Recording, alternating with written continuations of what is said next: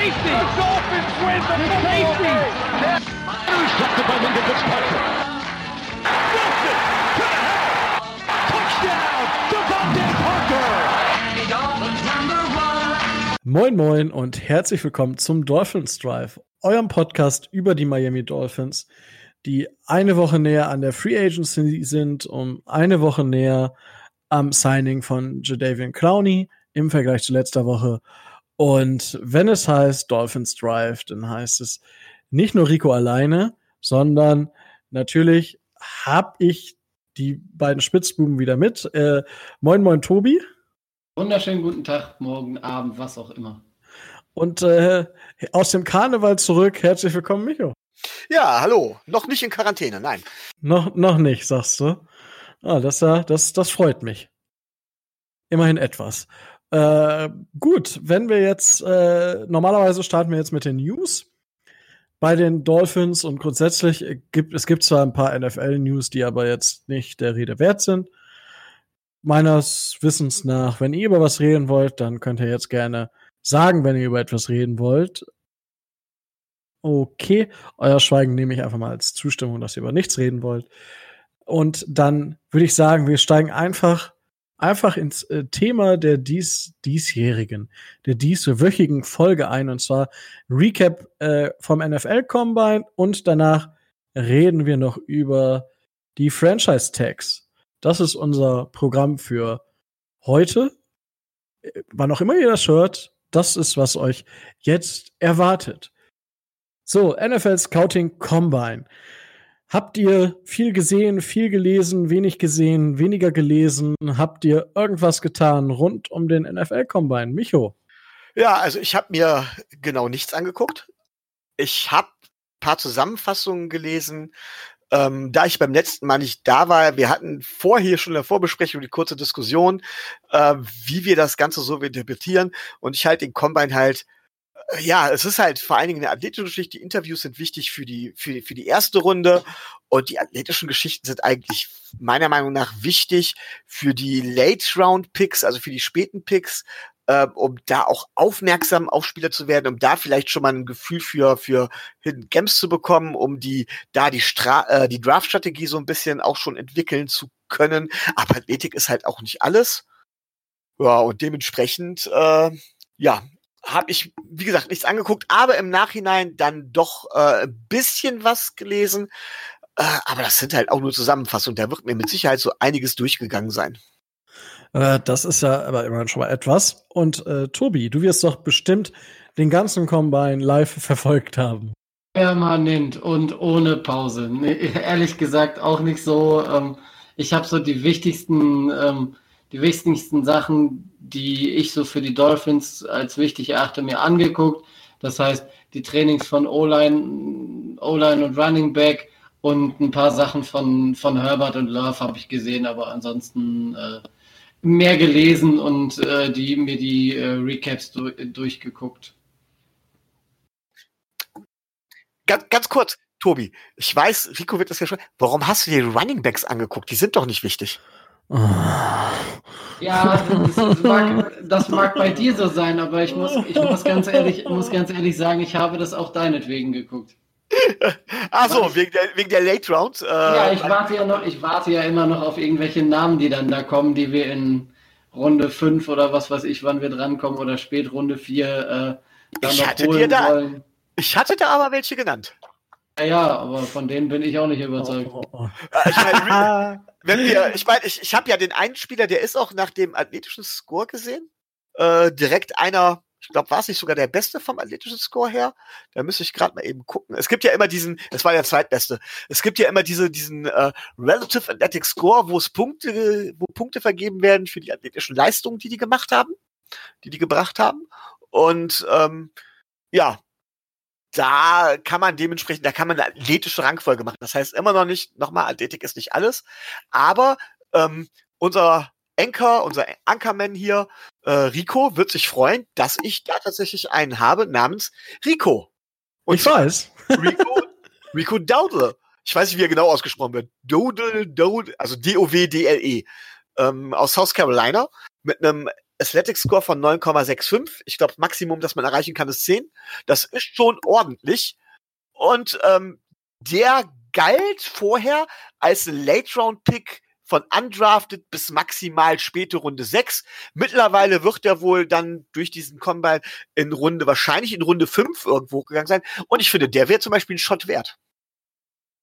Ja, ein Shot wert. Als Starting Running Back. Als Starting Running Back haben wir doch immer noch Kane, wo wir immer noch nicht wissen, wie er ausgesprochen wird. Ballage, Ballage, was auch immer. Ah, Bellage. Ja, ja, gut, das kann man halt machen. Muss man aber nicht. Ja, man kann auch andere Dinge tun. ja, zum aber doch Beispiel- nicht so einen frühen Draftpick. Das, da, zum, aber machen wir, machen wir uns doch nicht vor, wenn wir bei den Running Backs sind. So, ich, ich habe mir diese Athletic Score Liste tatsächlich nicht angeguckt. Jonathan Taylor wird dann eins sein. Überrasch mich, Micho, wenn es nicht so ist. ja? Also? Ja, wer- ich muss gerade selbst noch mal gucken. Ähm, JJ Taylor aus Arizona ist es jedenfalls nicht. Ähm, ich suche ihn, ich such ihn hier gerade in der Liste, wenn ich ehrlich bin. Da, Jonathan Taylor, Wisconsin, 9,55. Ah. Äh, Rico Dowdle, 9,65. Und bester Running Back vom Athletic Score her, nochmal, soll man nicht überbewerten. Athletik ist nicht alles, ist AJ Dillon. Ah, doch, von okay. Mit 9,84. Den hatte Den ich, also, ja, Den habe ich so als zweiten Running Back auf dem Zettel. das Wenn Problem, wir, also, wenn wir in Runde 5 noch was übrig haben und noch einen brauchen. weil das, das Schöne beim Combine war ja, es haben, warum auch immer, warum auch immer, haben einige Leute bei Jonathan Taylor die Geschwindigkeit angezweifelt. So dass er halt nicht schnell wäre.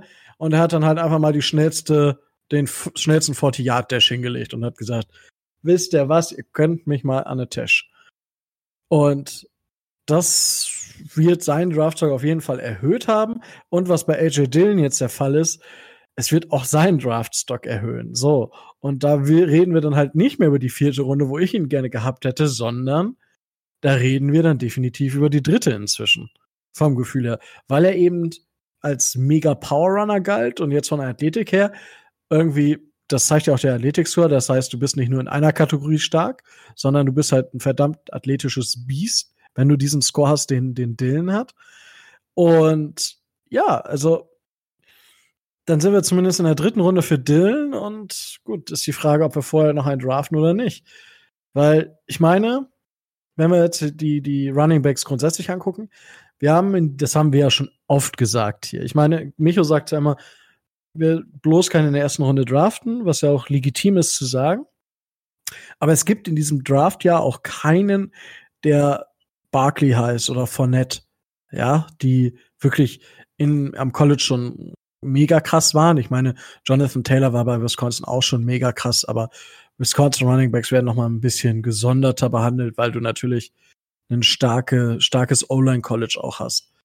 Von daher ist das immer mit Vorsicht zu genießen natürlich, aber du wirst halt, die, die Running Backs werden so ab 20, wird man sich da Gedanken machen müssen, wer denn da zuerst genommen wird und welcher von diesen Top Running Backs dann vielleicht in Runde 2 zu uns fallen könnte. So, und wenn, wenn Taylor, ich war, ja, Michael kurz, wenn, wenn Taylor noch da ist, würde ich mit unserem vierten Pick definitiv Taylor nehmen. Also wie gesagt, da kann man sich natürlich drüber streiten. Wir haben die Diskussion. Ich habe auch schon mal gefragt, ob wir die Diskussion nicht hier in den Dolphins Drive verlegen sollen, die wir dann teilweise auch über Twitter, auch unter Zubezug von deutschen Footballjournalisten, ähm, die ich dreisterweise Mein geholt Gott, habe. ich wollte gerade sagen, das ist so, oh, Adrian, der Rico Ehrgott. Ja, war halt die Geschichte von wegen, dass ich tatsächlich teilweise, also was, was, was manche Stats angeht, auch nicht dementsprechend die Zeit hatte, um mich vernünftig zu informieren. Wie auch immer. Ist Die Diskussion, es gibt, es gibt von, Ja. es gibt auch für eure äh, Seite, die, wie ihr denkt, mit Sicherheit Argumente und ich, wir hatten ja schon überlegt, ob wir die hier Diskussion hier in den Dolphins Drive verlagern und deswegen dieser Stelle mal ein Aufruf an alle Zuhörer, dass sie sich vielleicht melden sollen, wenn wir die Diskussion hier wirklich mal im Dolphins Drive ausufern führen sollen. Das wäre dann auf Publikumswunsch hin oder auf du bist, würden wir das vielleicht ey, du bist von hinten durchs Knie. Ah, ist Wir haben okay. nichts, ne? Nein, wir machen heute nichts Großartiges. Nein, Aber äh, passiert nichts. Revolution. Dann sind Nee, wir ist mitten in der Diskussion. Ne, drin. ist gut. Also, wie gesagt, wenn, wenn, wenn ihr da draußen unbedingt äh, eine Stunde Diskussion hören wollt, wann, wieso Running Backs gedraftet werden sollten oder wie sie bezahlt werden sollten, dann schreit einfach ganz laut Ja und wir werden eurem Wunsch nachkommen. Aber grundsätzlich gebe ich dir jetzt mal davon jetzt ganz abgesehen, gebe ich dir halt recht. Es gibt halt die, die klassischen Running Backs sind halt bekannt. Man kann die Namen jetzt hier aufzählen. Cam Akers halt, die Andre Swift. Dobbins war noch die Überlegung. Ähm, ähm, Taylor halt eben. Ähm, wie heißt der noch von, von, äh, habe ich jetzt irgendwen, Moment, wen habe ich übersehen? Clemson meine ich, ne? Oder hat der nicht? Der ist nicht Etienne ist nicht, Etienne hat sich nicht gemeldet. Ah, der hat, der hat nicht geklärt, okay. Und wer, wer ursprünglich auch mal genannt worden ist, zum Beispiel Zach Moss von Utah, der komplett abgestürzt ist. Also ganz miserabel, ganz miserable Leistung abgeliefert hat. Ähm, das sind so halt so die bekannten Namen und die werden in der Regel dann halt auch irgendwo in der ersten bis dritten Runde gepickt werden. Und zum Beispiel, ich finde AJ Dillon jetzt gar nicht so verkehrt in der dritten Runde. Ja, okay, kann man machen. Aber Tobi hat mich da ja schon öfters aufgeklärt. Wir haben halt nur einen Pick früh in der dritten Runde und dann, wann haben wir den nächsten Pick, Tobi? Ja, das wird der Compensatory Pick in der vierten Runde von, äh, von Jawan James sein. Also der ist sehr spät in der vierten Runde. Ja, und da muss, da muss man halt eben eine Entscheidung treffen. Und ähm, ich bin der Meinung, dass man früh in der dritten Runde lieber was anderes picken sollte als ein Running Back. Und wenn man das so sagt, wie ich das jetzt gerade eben gesagt habe, ne, ähm, dann muss man natürlich auch sagen, gut, dann weiß ich, dass ich zum Beispiel einen AJ Dillon oder sowas mir halt eben nicht holen kann, sondern, sondern dass ich so in der Kategorie eines Rico Dowdle oder sowas gucken muss für fünfte, für, für, für die fünfte Runde oder, ne? Oder Anfang frühe fünfte Runde, wo ich sage von wegen, okay, da gucke ich noch einen Runback. Aber die Dolphins haben ja auch eine Geschichte, damit gute Picks bisher gezogen zu haben. Ich meine, Kenny Drake war ein Drittrunden-Pick, Ajayi war ein Fünftrunden-Pick, Lamar Miller war ein Fünftrunden-Pick. Ricky Williams war ein First-Round-Pick.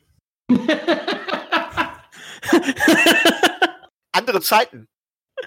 Ja, ja, gut, aber bei Ajayi sind die Knie kaputt. Ne? Also so ja, gut, war das jetzt auch nicht.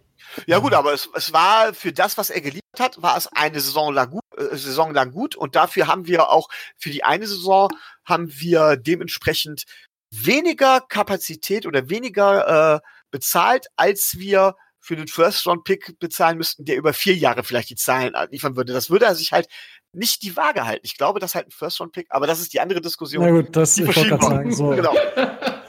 die verschieden war. Aber das sind so die Namen, die einen halt auswählen und deswegen, Ja. deswegen, man muss halt später gucken. Und um da aufmerksam zu werden, und so habe ich das dann nämlich auch gemacht, guckt man sich halt vielleicht zunächst diesen Relative Athletic Score an und sieht dann halt eben, okay, wo kann ich die ungefähr einordnen schon mal? Brauche ich so einen athletischen, athletischen Freak oder gibt's halt irgendjemanden, da muss ich mir halt den Rest noch angucken, ne?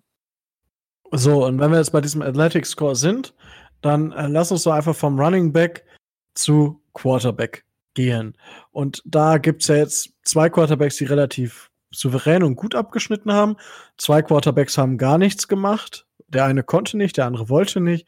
Und ein Quarterback hätte mal lieber nichts gemacht, sage ich mal so. Ja, äh, und zwar, wo- wollt ihr oben oder unten anfangen, Tobi? Wo wollen wir anfangen? Wir fangen ganz unten an, weil und so weiter. Gut. Also, äh, Jake Fromm hat so ein bisschen abgelust am Combine. Also, es war er zu erwarten, dass er jetzt nicht diese Nummern bekommt wie, wie Love, Herbert und wie sie alle heißen. Aber dass er wirklich so schlecht performt, das haben auch wenige gedacht. Also, das war wirklich enttäuschend. Micho, du darfst gerne die Zahlen dazu nennen. Äh, ich kenne die Zahlen gar nicht genau. Ich habe sie mir jetzt gar nicht genau ausgerufen.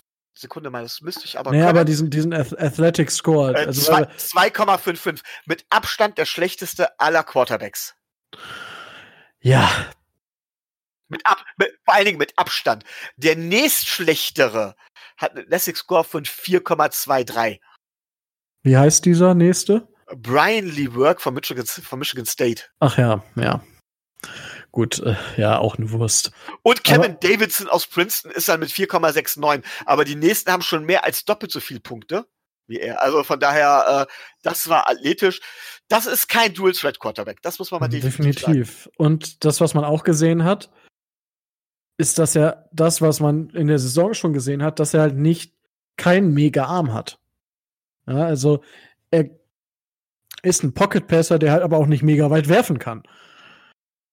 Also das ist für mich so ein bisschen, also ich mache mir langsam Sorgen um Jack Fromm, weil was er, er war am Anfang der Saison oh, First Round Pick, First Round Pick. So, jetzt ist er schon, ist er jetzt schon in der Second Round? Safe eigentlich? Also für mich ist er Second Round. Ja, so, ich würde sagen, wenn muss sogar noch später. Ja, natürlich, aber bis dahin muss er noch mal ordentlich in die Muckibude, dass er da mal weit werfen kann. Weil sonst wird das schwierig, glaube ich. Weiß nicht, Tobi, wie siehst du das bei Jack Fromm? Naja, es gibt ja einige Franchises, die die langen Dinger jetzt nicht so zu ihren Lieblingswaffen erhoben haben, aber es ist natürlich schon im negativen Sinne bemerkenswert, dass man, wenn man einen Quarterback sich nimmt, äh, von dem man vorher weiß, ähm, dass er für die langen Dinger nicht geeignet ist und du wirst nicht durch eine Saison kommen, ohne äh, lange Pässe werfen zu müssen. Und naja, wenn er sie so wirft, wie er sie ähm, beim, beim Combine geworfen hat, sind sie alle weg. Ja, Micho, was, du wolltest gerade auch noch was sagen, glaube ich. Ja, also, ähm, ja, das hängt halt immer davon ab, wie man das bewertet. Ähm, ich halte jetzt Armstärke nicht für das Wichtigste werden, sage ich mal. Ganz, ganz, ganz blöd gesagt. Ähm, er hat, das war aber vorher schon bekannt, dass er nicht den stärksten Arm hat. Äh, was er aber durch ein hervorragendes Ballplacement, durch eine hervorragende ähm, äh, Accuracy halt eigentlich während der Saison oder vorher zumindest immer wettgemacht hat. Ähm, er kann den Ball schon weit werfen. Er ist aber keiner, der jetzt konstant lange Dinger, äh, ähm, kein Ganzdinger, der konstant lange Dinger ähm, rauspfeffert. Das Problem bei Jake Fromm ist, äh, Jake Fromm, wenn man sich so seine Skills oder sowas anguckt, würde man sagen, der gibt dir halt schon als Rookie eine sehr, sehr hohe Baseline, eine sehr hohe Grundsubstanz, aber da ist dann nicht mehr viel Potenzial nach oben. Das heißt von wegen, das ist so, der könnte so ein Game Manager Plus werden. Ähm, der macht, der macht halt wenig Fehler. Ähm, der verliert dir keine Spiele, er gewinnt dir aber auch keine Spiele. Und das ist halt nicht das, was du willst. Das ist so ähm, eine, wäre so Kategorie drei bis vier, wo wir teilweise auch so Tannehill und sowas drin gesehen haben. Und ähm, dann würdest du sagen, okay, du bringst ihm noch was bei, und aber dieser, dieser Athletic Score, diese athletischen Fähigkeiten zeigen eben, dass er in dem Bereich limitiert ist. Und deswegen kriegst du das, was du von ihm siehst, ist das, was du auch in der NFL voraussichtlich kriegen wirst. Und da wird sich nicht mehr viel dran ändern. Und das lässt ihn fallen. Sehe ich genauso. Gut, kommen wir vom erstmal äh, schlechtesten sozusagen zu den beiden, die gar nichts gemacht haben. Und zwar Tour, oh Wunder, oh Wunder, das war zu erwarten. Aber auch Burrow hat sich nicht aufs Feld getraut oder wie auch immer man das beschreiben möchte. So, Micho, von dir habe ich jetzt noch keine Einschätzung zu dem Thema gehört. Burrow und Tour. Wie bewertest du die Situation beim Combine und glaubst du, wenn du die beiden jetzt, wenn du den Combine der beiden Spieler bewerten müsstest, oder bewerte den Combine der beiden Spieler, wer hat besser abgeschnitten, wer hat schlechter abgeschnitten von den beiden? Äh, von, von Tour oder von, von ähm, äh, Tour. Ja, also ich glaube, man muss ja ganz klar sagen, diejenigen, die, die Bengals haben den First, First overall und die Bengals können im Prinzip schon verhandeln. Und ich glaube, dass die Bengals ganz klar gesagt haben zu Burrow, pass auf, du bist unser Mann.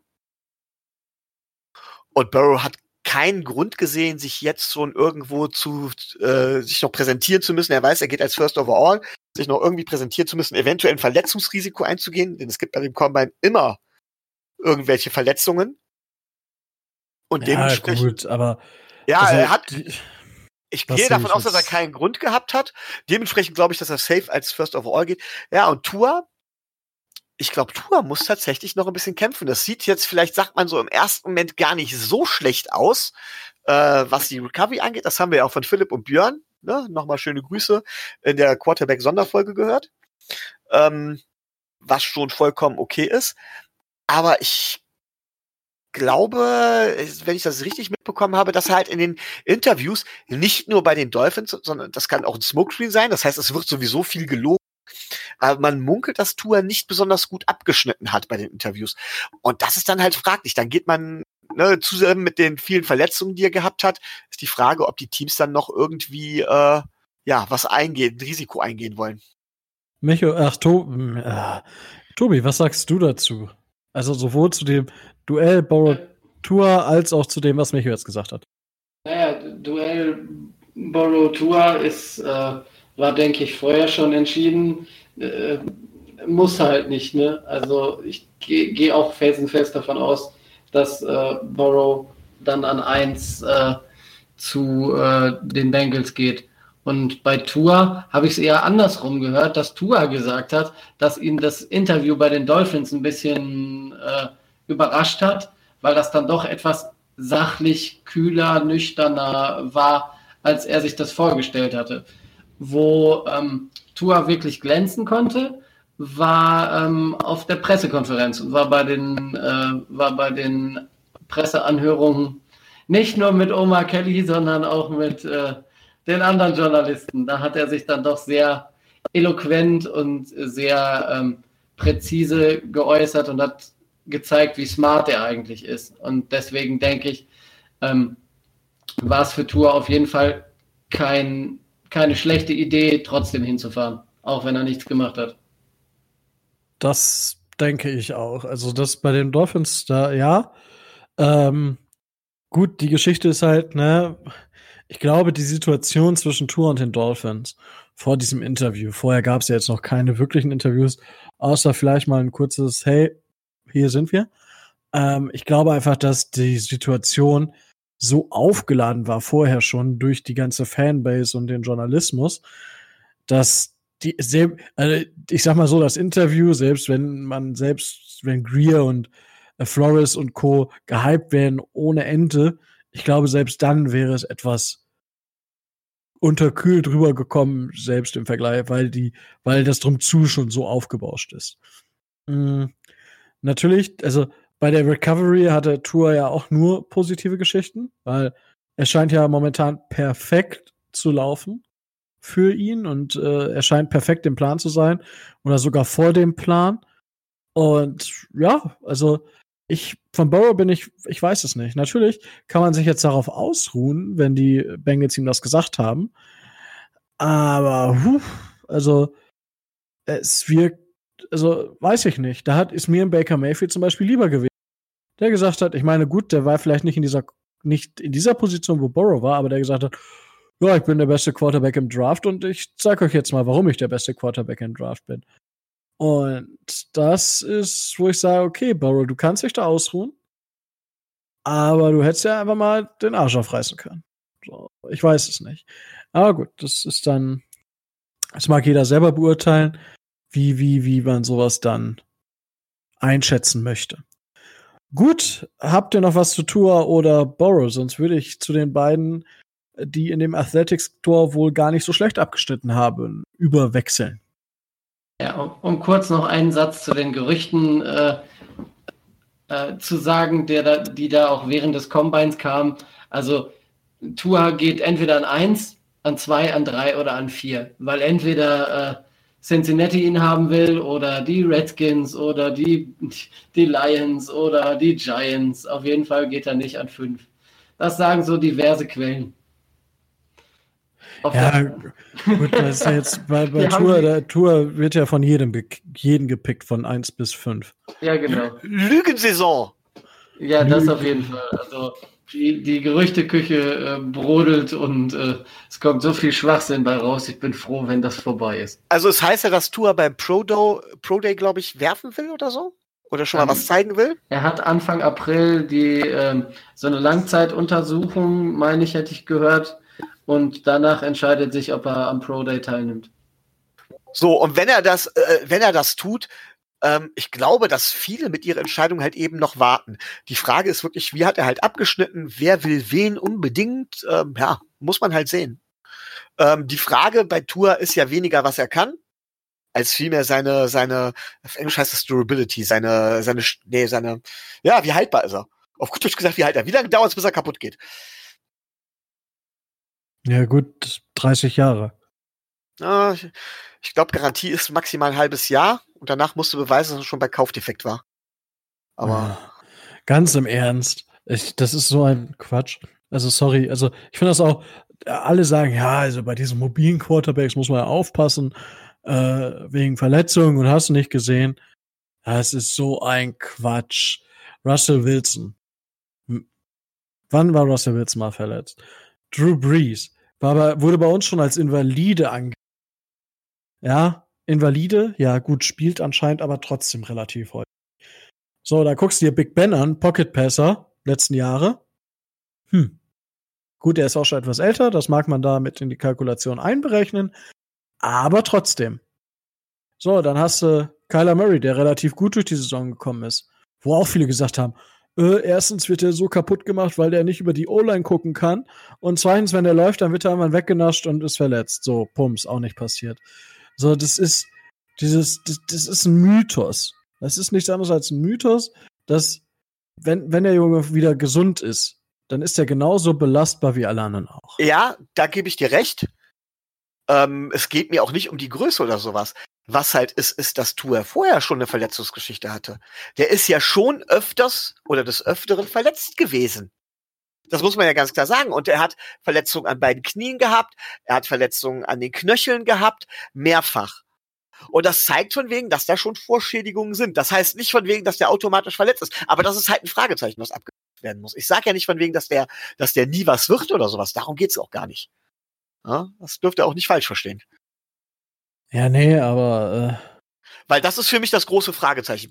Das finde ich ist auch ein berechtigtes Fragezeichen. Nee, natürlich, aber wenn er halt gesund ist, dann ist er gesund. Und dann ist der Rest, ist, der, ist die Vergangenheit auch nicht so wichtig, wie manche sehen möchten. Da können wir uns jetzt lang natürlich drüber streiten. Natürlich. Ähm, aber ähm, grundsätzlich, wenn jemand, wenn jemand oft verletzt ist oder diese Verletzungsanfälligkeit ist nun mal ein Kriterium, ein ganz, ganz wichtiges, weil wenn jemand dazu neigt, bestimmte Verletzungen zu haben, aus welchem Grund auch immer, ähm, dann kommt das auch immer wieder. Ich kenne das vom, ich sag mal, ich habe ja schon öfter erzählt, Handball auf relativ hohem Niveau. Ähm, beim Handballspielen war es einfach so, ich hatte nie irgendwelche Probleme mit den Knöcheln bis zum ersten Bänderriss. Ab dann hatte ich das Gefühl, dass ich wirklich gefühlt äh, jedes Mal unglücklich aufkommen, kurz vorm Bänderriss stand. Ja, gut. Das ist aber aufgrund der eigenen Unsicherheit bei solchen Geschichten.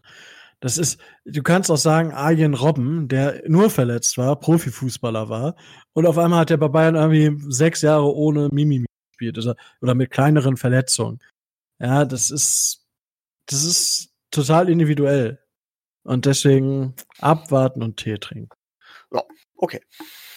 So, äh, gut, jetzt äh, Quarterbacks haben wir noch nicht abgehakt. So, jetzt kommen wir zu den beiden, die ganz gut abgeschnitten haben, beziehungsweise die sich wieder positiver in die Nachrichten geräumt haben äh, oder gebracht haben. Und zwar Jordan Love. Äh, was? Jordan Love? Nee, jo Ach, ich wäre immer wieder die gleiche Kacke. Jalen Hurts, nicht Jordan Love.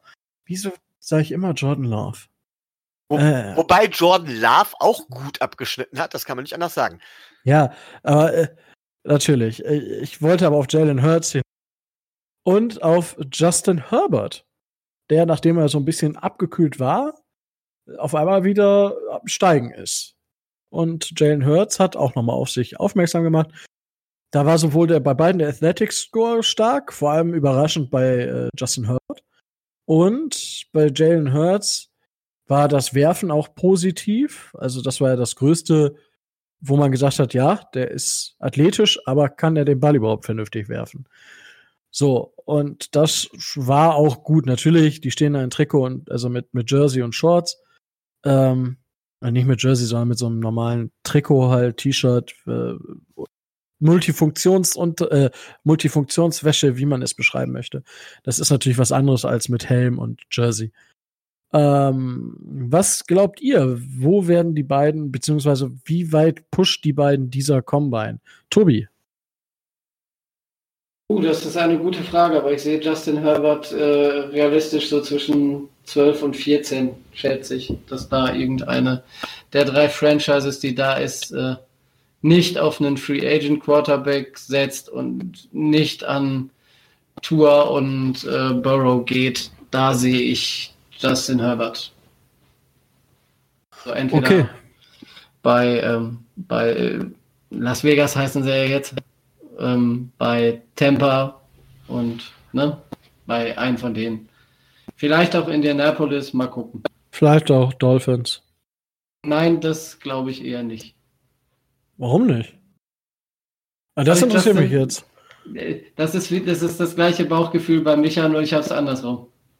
Ach, ihr seid beides solche. Ja, er hätte, er hätte gerne ihr Justin seid beides so Striche in der Landschaft wahrscheinlich. Also bei hm. dir weiß ich ja, Tobi, ne? Und bei Micho weiß ich es noch nicht, aber weißt, du, der Einzige, der sich hier auf sein Bauchgefühl verlassen kann, wäre wohl ich. Ja. Du kannst dich mehr auf deinen Bauch als auf dein Gefühl verlassen. das weiß ich nicht. Touché. Micho, was sagst du zu den beiden Performances? Ja, wie gesagt, also äh, Justin Herbert, äh, für beide war, war die das, das äh, perfekte, ja, wie soll ich es beschreiben, das perfekte, ähm, der perfekte Moment, um ähm, sich wieder in ein vernünftiges Gespräch zu kriegen, zu bringen. Ja. Ähm, Justin Herbert war, ist, war und ist für mich der zweitbeste Quarterback im Draft. Das hat er durch diese Combine nochmal unterstrichen. In meinen Augen. Ähm, ich glaube, dass viele Teams ihn da jetzt auch nochmal mit anderen Augen ansehen. Ähm, und dadurch, dass Justin Herbert ja schon lange als Top-Prospect äh, galt, werden viele Teams ihn einfach, ja, ihn sowieso schon sehr viel über ihn wissen und ihn jetzt wieder hervorholen und in ihre Stra Draftstrategie halt eben mit, mit reinholen. Und äh, Jalen Hurts ähm, hat zwar, hat, also hat athletisch überzeugt, man wusste aber immer, dass Jalen Hurts athletisch gut ist. Er hat gut geworfen. Das war aber auch nie das Problem bei Jalen Hurts. Ähm, was man bei Jalen Hurts sagt, und das kann man halt eben in der Combine nicht so sehen, ist äh, wirklich Probleme beim Gefühl für den Pass Rush und vor allen Dingen bei den Reads. Und das kann man im Combine nicht sehen. Das heißt, von wegen Jalen Hurts hat in meinen Augen einfach nur das bestätigt, was man vorher wusste. Und ähm, wird daher weiterhin für mich irgendwo in der zweiten Runde, ich glaube sogar spät in der zweiten Runde gehen. Okay, cool. Dann haben wir jetzt aber die Quarterbacks, glaube ich, soweit Sorry, abgeschlossen nein. oder Nein. okay. Okay. nein. so spreche. Ja, gut, also ganz klar, Jordan Love, den finde ich, muss man erwähnen.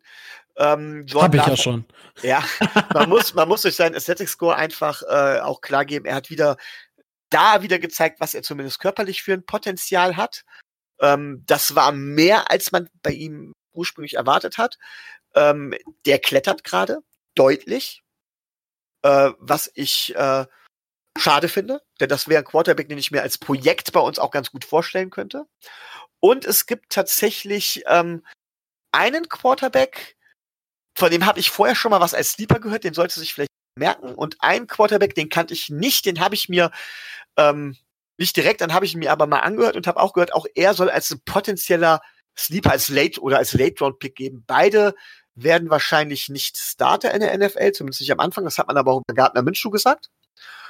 Äh, sind aber so Prospects halt eben für die fünfte, sechste Runde, äh, wo vielleicht ein Team, das mit dem Quarterback eigentlich zufrieden ist, langfristig jemanden für hinterher sucht. Und zwar reden wir einmal von Steven Montez, Colorado, aber vor allen Dingen von Cole McDonald aus Hawaii, der wohl, man sagt, genau dieselben Anlagen haben muss wie Jordan Love. Ja, halt Hawaii einer, ist halt. Ist halt eine kleinere Uni, aber er muss genau dieselben Anlagen haben. Und ähm, gilt, da er später gepickt werden kann, man geht wirklich so von Runde 5 aus, ähm, gilt da wirklich als, als, als, ja, als potenzieller Stil, auch als potenzieller. Ja, muss man sehen. Also ist halt, das ist halt immer die Geschichte, wenn Quarterbacks an, an kleineren College, weil die Zahlen, die der aufgelegt hat, waren auch brutal. Also in den letzten beiden Jahren war der auch schon richtig stark, aber es interessiert halt keinen, wenn du in Hawaii auf dem College spielst oder auf Hawaii auf dem College. Und deswegen äh, ist da halt, wie du schon gesagt hast, der Combine durchaus eine gute Möglichkeit, um sich ins Rampenlicht zu spielen. Nee, aber so interessante Namen, die definitiv, wenn man sagt, okay, stellt euch vor, die Dolphins picken in den ersten beiden Runden keinen Quarterback. Dann wäre das definitiv eine Option. So ein Montez zum Beispiel zu, zu draften. Oder auch einen, ähm, ach nee, der hat sich nicht für den Draft deklärt, der Herr von Stanford. Aber es sind, äh, dann, dann ist das eine reale Option. Für mich zumindest. Weiß nicht, wie, wie ihr das seht, aber. Wird ja nicht nur eine geben. Ne? Ja. Also. Gehen wir erstmal von aus. Gut. Ich würde jetzt aber die Quarterbacks vielleicht abschließen und äh, jetzt nochmal auf die O-Liner zukommen und was macht ihr, wenn äh, Mackie Beckton einfach auf euch zuläuft? Also ich meine, beten, beten, beten und einfach hoffen, dass, Ich kaufe mir, schnell eine vorbei Schaufel, ist. ich kauf mir schnell eine Schaufel, grab ein Loch, das so tief ist, dass der einfach über mich drüber läuft. Das war ja so, vor schnell, so, Theater. schnell bist, so schnell bist du nicht. Ah, Leider, Verrückt, leider. verrückt. Aber man muss ja sagen, egal, sollten die Dolphins jetzt äh, an 5 und an 18 einen O-Liner picken, bekommt man auf jeden Fall zwei, die augenscheinlich, äh, ne, immer Draft ist natürlich auch immer ein gewisses Risiko, keine Frage, die aber auf jeden Fall äh, Elite-Niveau mitbringen könnten an 5 und an 18. Also die O-Liner haben durch die Reihe performt. Also die, die sowieso im Großen und Ganzen ähm, immer bei uns im Gespräch sind. Hintenrum gibt's natürlich, gibt's den einen oder anderen, der jetzt nicht so performt hat, aber das sind dann halt auch Spieler, wo du nicht weißt, fünfte, sechste, siebte Runde. Äh, wo ein Spieler kann halt ein Seventh Round Prospect sein, wenn ein Team den aber so stark findet, dass sie den in der fünften Runde picken wollen, dann picken sie ihn in der fünften. Also, wie gesagt, mich hat die, die O-Liner haben mich eigentlich nur noch mehr überzeugt, dass wir definitiv in der ersten Runde mindestens einen O-Liner picken müssen. Äh, Ich meine, ich weiß, habt ihr was mitbekommen, was mit Calvin Throckmorton los war? Seines Zeichens äh, Offensive Tackle von Oregon. Weil der Ähm, hat einen Athletic-Tor von 1,35. Das kann mir eigentlich nur erklären, wenn man verletzt war.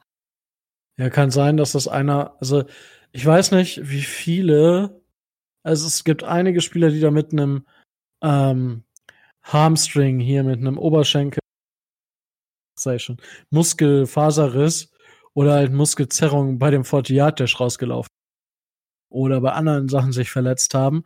Ähm, bei ihm weiß ich jetzt tatsächlich nicht direkt Bescheid, muss ich gestehen. Ähm, ich weiß nicht, hat äh, Tobi da vielleicht was gehört? Also, da, wir, da wir nichts davon gehört haben, dass er komplett underperformt hätte, muss es eine Verletzung äh, gewesen sein, weil alles andere hätte man, äh, hätte man mitgekriegt.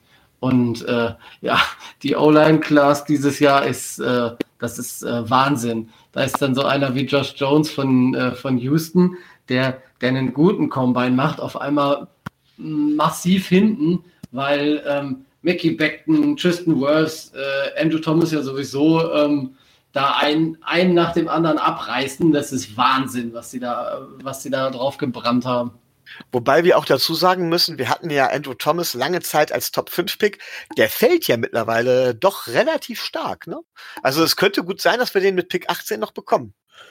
Ja, ich wollte gerade sagen, also er fällt inzwischen nicht mehr. Er ist, also er war am Anfang ja gehypt, also Top 5. Auch bei uns. Und auch bei uns, gar keine Frage. Ähm, wobei ich an 5 halt zum Beispiel eher einen Simmons oder so hätte als einen Thomas, aber auch das habe ich ja zu Genüge gesagt. Aber definitiv äh, hat mich, also an spätestens bis sieben hätte, war der für mich weg. So. Und der ist ja jetzt gefallen und gefallen und findet sich jetzt so Mitte erste Runde wieder. Und da muss man dann mal gucken, was, was am Ende passiert. Auf 18 könnte das eine reelle Option werden. Definitiv. Muss man schauen. Kann vielleicht auch dann ein Team geben, was für ihn jumpt, ne? Aber ja. Aber auch der hat performt auf dem Combine. Ja, definitiv. So, möchtet ihr sonst noch was zum Thema O-Line gesagt haben? Nein, aber ich würde gerne eine Position ansprechen, die wir wahrscheinlich nicht äh, detailliert ansprechen. Ähm, und zwar ähm, eine relativ nicht so gute äh, Class dieses Jahr, aber ich möchte äh, dann doch, weil ich diese, weil ich dieses Bild gesehen habe, auch live gesehen habe, möchte ich nochmal auf äh, Mitchell Wilcox hinweisen. Oh Mann, jetzt hast du mir das weggenommen. Das war, das war quasi mein, wäre mein Schlusswort zum, zum, äh, zum Combine gewesen. Ja, Na gut, den- jetzt, dann, nö, dann mach du. Dann mach der, der Titan von South Florida, der hat nämlich, äh, der hat nämlich nicht nur gezeigt, dass er die Bälle äh, mit der Hand fangen kann, er wollte auch mal zeigen, dass er die Bälle mit dem Mund fangen kann. Und ähm, lange, lange Rede, kurzer Sinn, der Typ war so verpeilt, der hat bei diesem Gauntlet-Drill äh, zuerst in die falsche Richtung geguckt, dreht sich dann um und dann kriegt er den Ball voll in die Visage. Hat den Drill dann aber auch noch einigermaßen durchgezogen, aber es war natürlich sehr äh, für seinen ja. Draftstock nicht gerade äh, förderlich. Sagen ja, er, wird, so. er wird von vielen Seiten auch als Loser, also als einer der Loser vom Combine genannt. Naja, immerhin ja. kennt ihn jetzt jeder, aber. Ja, super. gedraftet wird er wohl nicht. Ja, da schau mal. Aber ja, gut, stimmt, bei der Titan Class, wenn du da noch als Loser auffällst, dann wird's bitter. Dann wird's, dann wird's bitter. schlimm. Dann wird's ja. richtig schlimm. Aber es war nett anzusehen und ich habe mir nur gedacht, um Gottes Willen. Ich habe mich auch ein bisschen beömmelt. Ja. ja. Aber Tight End ist ja gut, bevor Micho jetzt aufschreit, sage ich dazu nichts. Kommen wir zu den Defensive Ends. Und bei den Defensive Ends war irgendwie, irgendwie so ein bisschen die Luft raus, weil Chase Young hat nicht performt. Also er war, hat einfach nicht, äh, hat keine Übung gemacht, so wie äh, Burrow. Und dann kam ja, haben wir natürlich so die typischen Namen wie Ebenezer, der auch nicht so stark war. Also der Junge fällt momentan auch extrem und das könnte dann wieder für unseren 26. Pick, also für unseren 26. Pick wirklich gut sein, weil da ist er inzwischen in Range. Wobei man auch sagen muss, dass Ebenezer, der hat, es gibt ja zwei verschiedene Relative Scores, die er gesammelt hat, der halt eben auch ähm, auf verschiedenen Positionen äh, einsetzbar ist. Und er hat 4,3 als Edge, als Edge Rusher, aber er hat eine 9,08 immerhin als D-Liner. Vielleicht sollte man ihn dann dementsprechend auch nicht als Edge Rusher einsetzen. Ähm, vielleicht ist er tatsächlich auch mehr Interior D-Liner, also ein Tackle. Ja. Ja, also, keine Ahnung. Also, das ist halt die Frage. Also, er hat halt Edge gespielt. Ähm, ist die Frage, wie man ihn einsetzen möchte. Ist aber dann, wenn wir uns diese Frage stellen, sollten wir ihn dann draften? Kann er bei uns Interior spielen? Nein, sehe ich ehrlich gesagt äh, nicht, weil wir haben eine gute Interior O-Line, äh, Interior D-Line, Interior O-Line nicht. ja, wow, das würde ich auch so sagen. Ja, Interior O-Line, da sind wir richtig. Also. Da sind wir richtig top besetzt. Na, naja, aber nee. Äh, ich denke, äh, Defensive Tackles äh, haben wir ein paar gute, da müssen wir keinen weiteren First-Round-Pick reinballern. Ähm, wir brauchen einen First-Round-Edger und wenn er das ist, schön.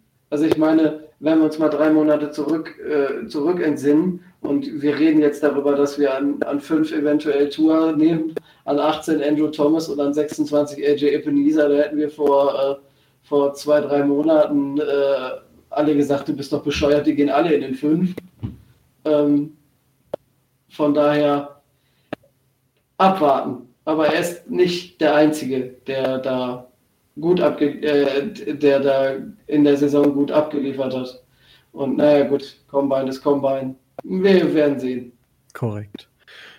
Den zweiten, den ich dann noch erwähnen würde, wäre Bradley Annie, ähm, den ich ja erwähnt habe, als es um den Pro Bowl ging, der da richtig gelief abgeliefert hat, der auch sein Tape, also University of Utah Edge Defender, wer sich das nochmal angucken möchte, Brad Lee, also Brad Lee, Brad B-A-R-D, L-E-E-A-N-A-E, -E, das ist der Nachname, Anne, ähm, hat super abgeliefert während der Saison und hat am Combine jetzt so ein bisschen abgeschissen. Also er war halt nur Durchschnitt.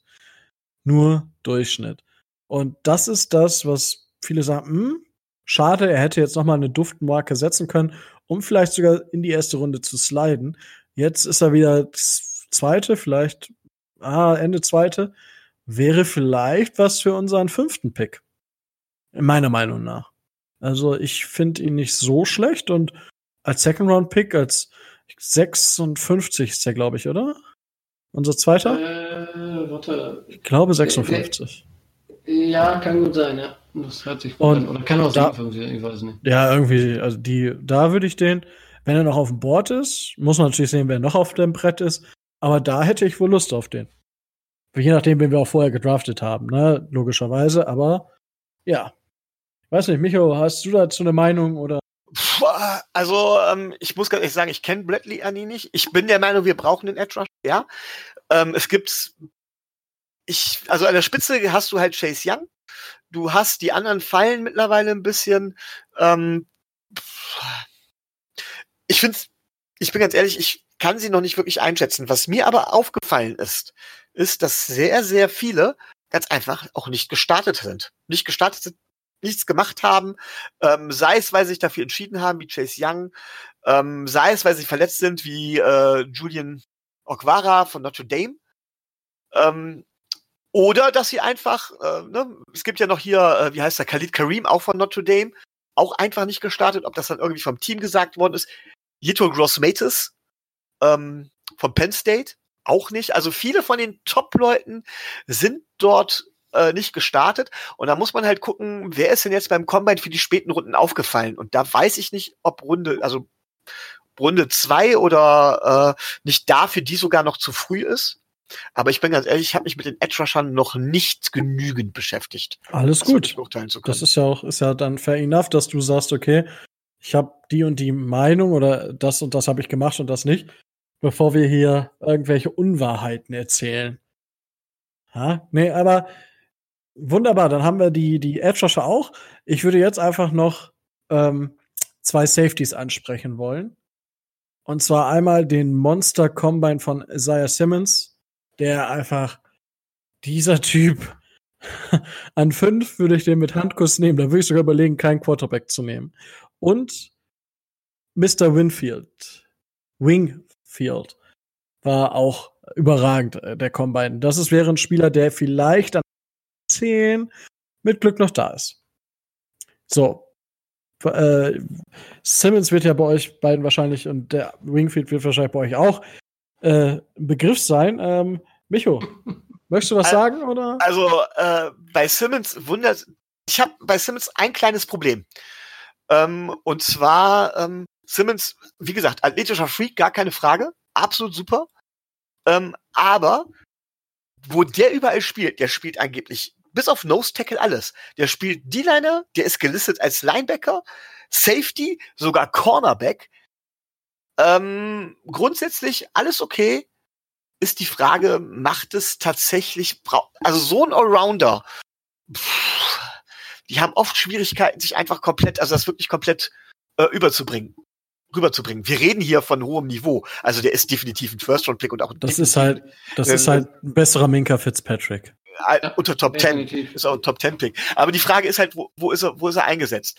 Ähm, Wenn er jetzt eine bessere Attitüde hat als Mr. Fitzpatrick, dann äh, fände ich den ganz schön cool.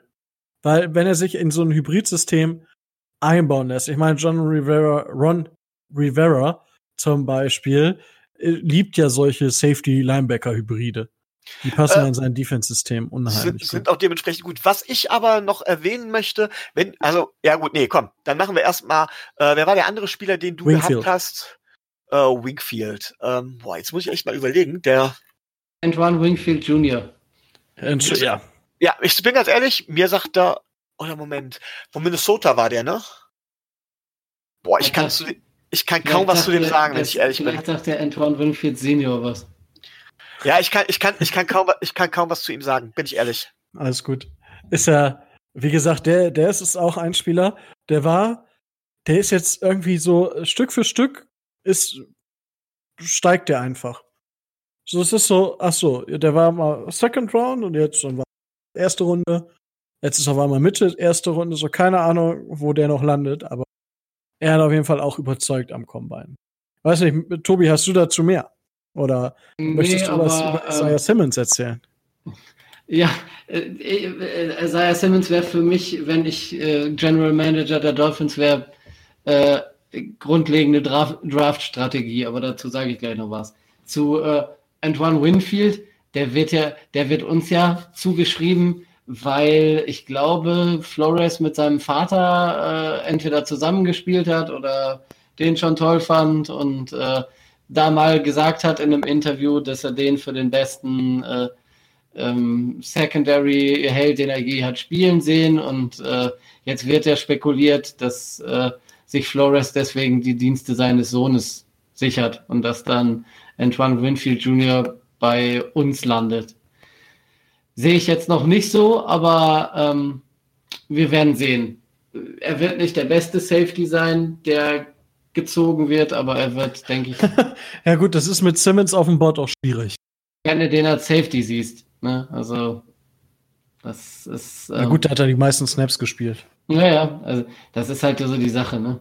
Das, die Gefahr sehe ich bei Simmons auch, aber ich sehe auch die Attraktivität für die Mannschaften, die vor uns auf dem Board stehen von Isaiah Simmons, eben weil der so ein Monster ist.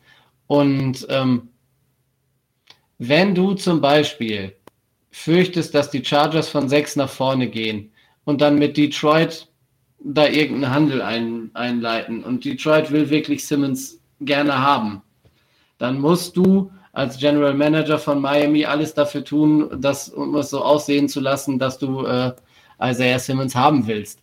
Weil dann werd, wird sich Detroit dreimal überlegen, ob sie an sechs runtergehen und äh, dann riskieren, ohne Simmons dazustehen. Oder sie traden wieder einen hoch und tauschen mit uns Plätze. Naja, das wäre wär, wär schön doof.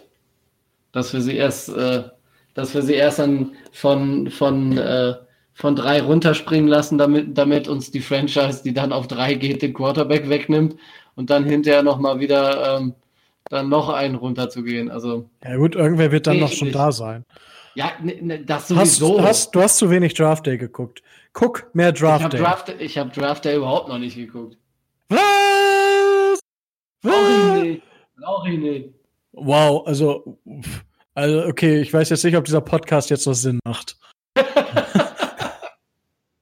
ich habe ihn tatsächlich hier stehen, aber ich habe ihn noch nie geguckt. Oh, oh, mein Herz blutet. Du gut, das ist gut, dass es blutet, aber Oh, mein Herz weint. Es ist Kevin Costner, also. Ne? Ja, und es ist wahr. Michael, was sagst du dazu? Der sich einen Wolf tanzt. Ach so, nee, es ging um was anderes. Ne? oh, gut, wunderbar. Nee, wollen wir den, den äh, Combat dann zumachen? Oder? Ähm, es, es, ich würde tatsächlich gern noch zwei, drei Spieler erwähnen. Was heißt zwei, drei Spieler? Ich würde über äh, zwei Spieler gern noch kurz sprechen. Den einen würde, ähm, würde äh, Rico sehr freuen nämlich der auch einen guten Combine abgeliefert hat. Zach, oh, ja. Zach Bound von Wisconsin. Zach Bound. Yeah. Das wäre Geiler Typ. Spieler, den ich auch äh, ähm, ja, ins Auge fassen würde. Dann muss man vielleicht noch erwähnen, und das muss man bei jeder Strafstrategie äh, ins Auge fassen, dass die Wide Receiver Class dieses Jahr extrem, aber wirklich extrem gut ist. Das dürfte, glaube ich, also viele sagen die beste Wide Receiver Class ever. Ja. Und also das kommt vor Draft auf jeden Fall. Und das ja. kommt noch damit zu das kommt dann noch dazu, dass ähm, wir haben ja das Passspiel wird halt in der NFL immer wichtiger, aber also viele Teams haben Need an Receivern. Wir zum Glück nicht oder zumindest nicht so massiv. Bei äh, die Receiver sind würden glaube ich jedes Core besser machen, die im Moment im Draft zu finden sind, aber wir sind halt nicht die diejenigen, die den großen Need haben.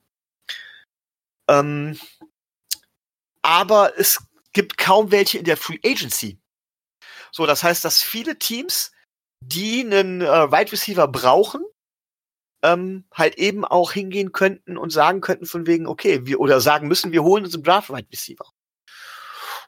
Und das muss man ganz klar in, die, in der Draft-Strategie mit berücksichtigen. Ähm, ich halte es gar nicht für so unrealistisch, dass vier oder fünf Wide Receiver in der ersten Runde gehen könnten. Das finde ich ist, das sollte jeder noch im Kopf haben, weil wir werden hier relativ wenig über Wide Receiver reden, weil wir nicht den Need haben. Das sollte man noch erwähnen. Und dann gibt es einen Spieler, den ich halt absolut genial finde. Ähm, ja, unser lieber Panther ist ein, ja, ähm, wir können sagen von wegen, er kann Pässe werfen, er kann Touchdown-Pässe werfen, alles gut und schön, aber Matt Hawk ist inkonstant. Äh, wer sich übrigens wundert, wird zwar H-A-A-C-K geschrieben, wird ausgesprochen. Und deswegen bin ich immer der Meinung, man kann doch auch mal am Draft Day gucken oder am Draft gucken, findet man nicht einen guten Panther. Also äh, Michael Dixon, den Seattle letztes Jahr geholt hat, den hätte ich unheimlich gerne bei uns gesehen. Der Kerl ist eine Waffe. Genial. Und dann natürlich, wenn ich mir dann angucke, aus Arizona State, Michael Turk, äh, was der äh, für eine Benchpress hatte.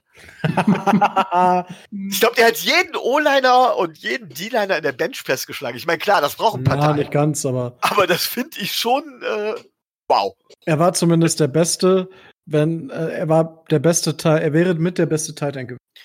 Ja, ich glaube, dem kannst du den Ball geben und dann kann der Fullback spielen. Ja. Doch, war, war, schon, war schon impressive. Ich meine, Jay Cutler hat ja damals äh, 23 Mal die Benchpress gedrückt. Äh, nicht die Benchpress, äh, die, äh, die 102 Kilo gedrückt oder 104. Ähm, war freiwillig, weil Quarterbacks müssen das ja nicht, aber er hat dann ausgeholfen da oder hat er das einfach 100, oh, 23 Mal. Also ein richtiger Jay Cutler als Panther. Weil das äh, kein Gütesiegel, kein Gütesiegel sein ja, ist aber nicht so. Nee, aber es war auf jeden Fall ziemlich beeindruckend. Das, da stimme ich dir zu. Auf jeden Fall. Und naja, so musste auch erstmal machen. Richtig.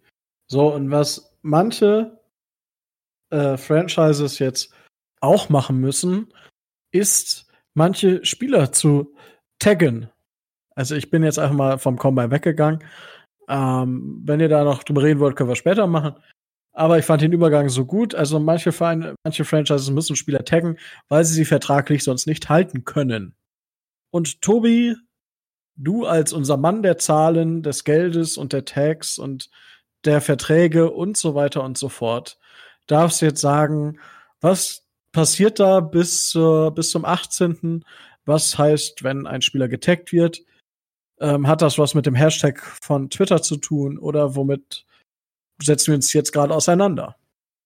Ähm, erstens, um da, da, gleich alle Unklarheiten zu beseitigen, wenn es am 18. losgeht, sind die mit den Tags schon lange durch. Mhm. Da, der, die Deadline um einen Spieler mit einem Tag belegen zu können, ist dieses Jahr sechs Tage vorher, 12.03., 4 Uhr nachmittags äh, Westküstenzeit, glaube ich. Aber auf jeden Fall da so um den Dreh. Und ähm, die Tags dienen in erster Linie dazu, ähm, den Franchises sich Zeit dafür zu verschaffen, um mit den Spielern, die besonders begehrt sind, langfristige Verträge aushandeln zu können, um da eine gewisse Sicherheit reinzubekommen, die kurzfristig halten zu können. Wir haben das ja mit Jarvis Landry mal versucht. Andere Franchises machen das regelmäßig. Ähm, was bis jetzt schon relativ klar ist, ist, dass ähm, zum Beispiel Yannick Ngakur von Jacksonville Chris Jones von Kansas City, AJ Green von den Bengals und wahrscheinlich auch Doug Prescott Tags von ihren jeweiligen Franchises bekommen werden.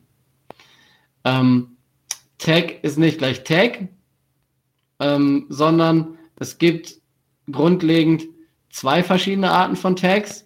Dadurch, dass dieses Jahr das äh, CBA für nächstes Jahr noch nicht äh, durch ist, äh, hat man, haben die Franchises dieses Jahr die Möglichkeit, sogar ähm, zwei Spieler zu taggen. Man unterscheidet diese Tags, könnte das im Deutschen vielleicht so mit, weiß ich nicht, Stempel drauf oder äh, ne, Ange angeleckt ein Jahr Mainz. Teamoption. Teamoption ist auch eine gute Idee. Beschreiben. Ähm, es gibt sowohl den Franchise-Tag als auch den Transition Tag. Die beiden Tags unterscheiden sich, wobei man auch den Franchise Tag nochmal in zwei verschiedene Kategorien einordnen kann. Ich würde dann mit dem Franchise Tag anfangen, weil das derjenige ist, der so der beliebtere bei den verschiedenen Franchises ist. Also, wir haben auf der einen Seite ähm, den Exclusive Franchise Tag. Das ist das, was wahrscheinlich Doug Prescott unterschreiben wird. Und wir haben einen Non-Exclusive Franchise Tag. Das kann man sich jetzt vom Englischen ins Deutsche herleiten. Man kann es aber auch platt erklären. Wer einen Exclusive Franchise Tag bekommt, da ist die abgebende Franchise oder die Franchise, wo man unter Vertrag ist, diejenige, mit der man verhandelt. Ähm, man bekommt als Spieler äh, den Durchschnitt der Top 5 Salary auf seiner Position des Jahres oder 120 Prozent seines alten Gehalts, je nachdem, was mehr ist. Und das ist ja schon ähm, von der Menge her gesehen oder von der Höhe der, äh, der Tags schon nicht gerade wenig. Als Beispiel, ähm, bei Wide Receivern reden wir davon diesem Jahr ungefähr so 17,5 bis 18 Millionen. Bei der O-Line werden wir so bei 15 Millionen sein. Und bei den Defensive Ends sind wir auch so bei 17,5 bis äh, 18 Millionen, die dieser äh, Exclusive Franchise Tag dann für die einzelnen äh, Spieler bedeutet.